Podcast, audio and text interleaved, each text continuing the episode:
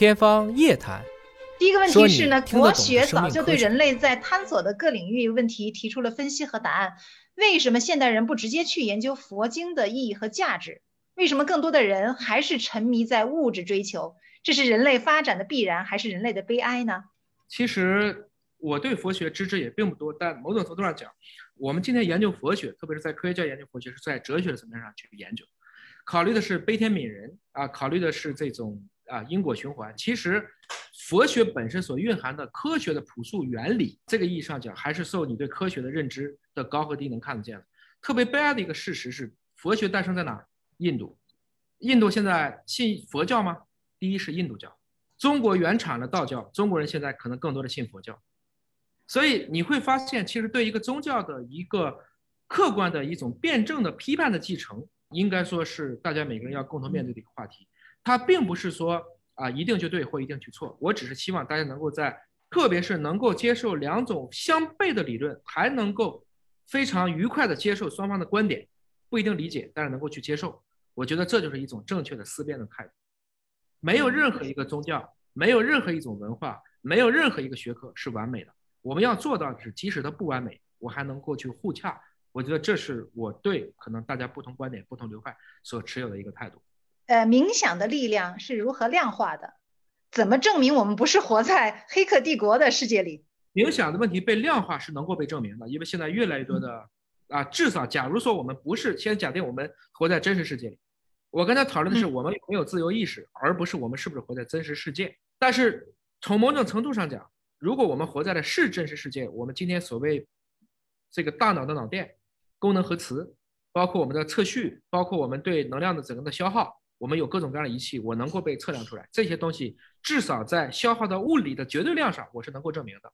我是能够证明，我们至少这个东西它的思维本身来讲是要消耗能量的，它会产生物质的，它可能神经递质，可能是激素，可能是代谢物，可能是基因，都可能。这些问题是的确可以伴随着我们不同的意识活动被逐渐外界去证明的。比如说，现在我们就是马斯克的脑机接口，我们现在在猴子上做的实验。它的中枢神经已经断了，但是我用 WiFi 就能给它连在一起。再比如说，我可以通过脑电波去控制一些东西的开关断灭，这都是可以做得到的。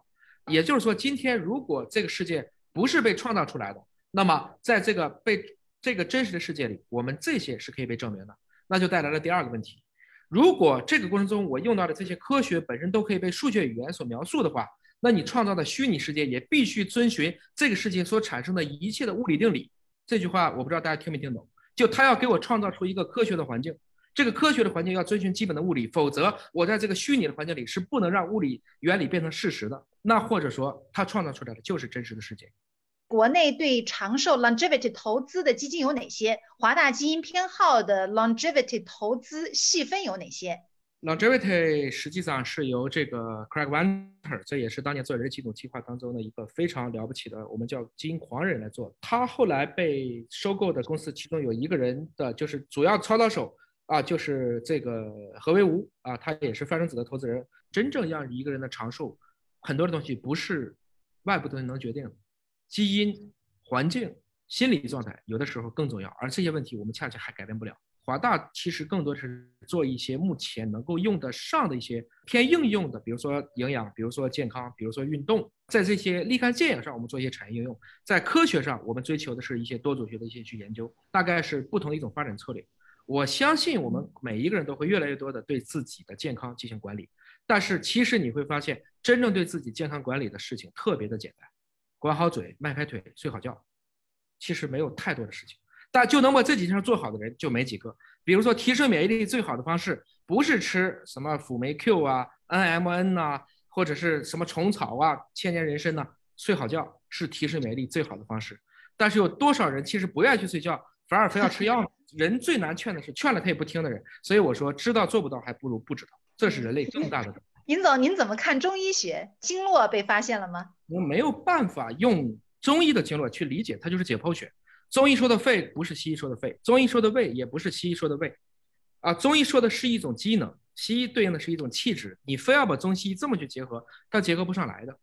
但是是不是说我们就用西医的方法去说中医的这些东西都不对呢？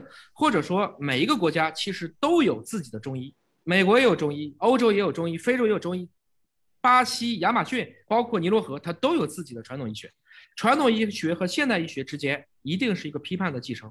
我举一个例子，也是去年哈佛发了一篇文章，非常有意思。对小鼠做针灸，当时扎的是足三里和气海，啊，因为你说是这是人的穴位，它是在老鼠身上直接用 ST 五和 ST 二十五对这两个地方施针。